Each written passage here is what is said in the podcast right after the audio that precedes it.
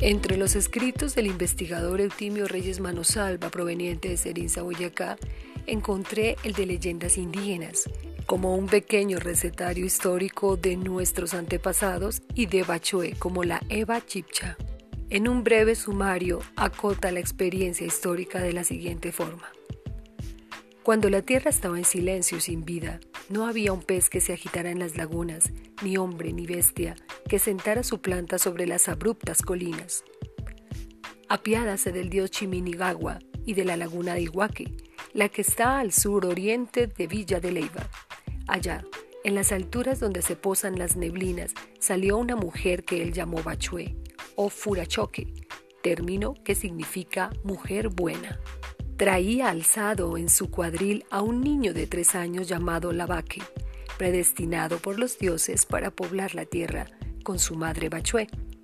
Ella, mujer sagrada y bella, emergió de las aguas bajo un cielo plumizo, con corona y zarcillos, brazalete, manilla y esclava de oro, diadema de rojos encajes, cuerpo fuerte y hermoso semicubierto con fino chircate, senos contornados de color de ébano, afloraban como fruto maduro de miel y de leche. Ellos dos construyeron un bohío en el sitio donde hoy queda el pueblo de Iguaque. Cuando Lavaque alcanzó la edad adulta, Bachué celebró con él sus desposorios. Pasaron unos meses y la fecunda Bachué dio sus primeros frutos, los que nacían de cuatro a seis en cada parto, por lo que se vino a poblar la tierra.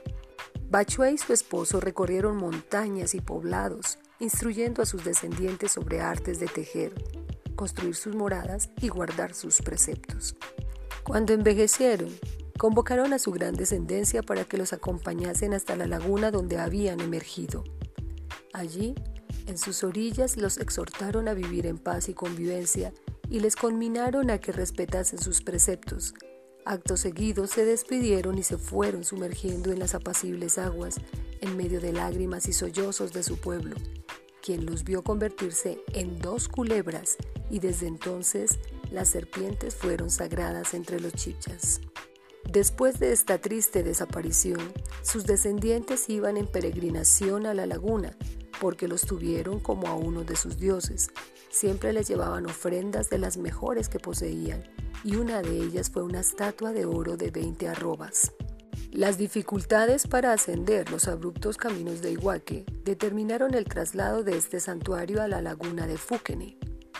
Centenares de peregrinos de lo que hoy son Boyacá, Cundinamarca y Santander atravesaban la laguna en balsas elaboradas de guadua, atada con bejucos para ganar la isla donde se rendía culto y memoria a los padres del género humano chipcha. En el año de 1575, cuando se realizó la renovación milagrosa del lienzo de la Virgen de Chiquinquirá, vino a menos la devoción de Bachué y sus descendientes, persuadidos por los doctrineros católicos. Se fueron olvidando de su peregrinación y culto y empezaron a querer a la Virgen de las tierras de las nieblas y pantanos.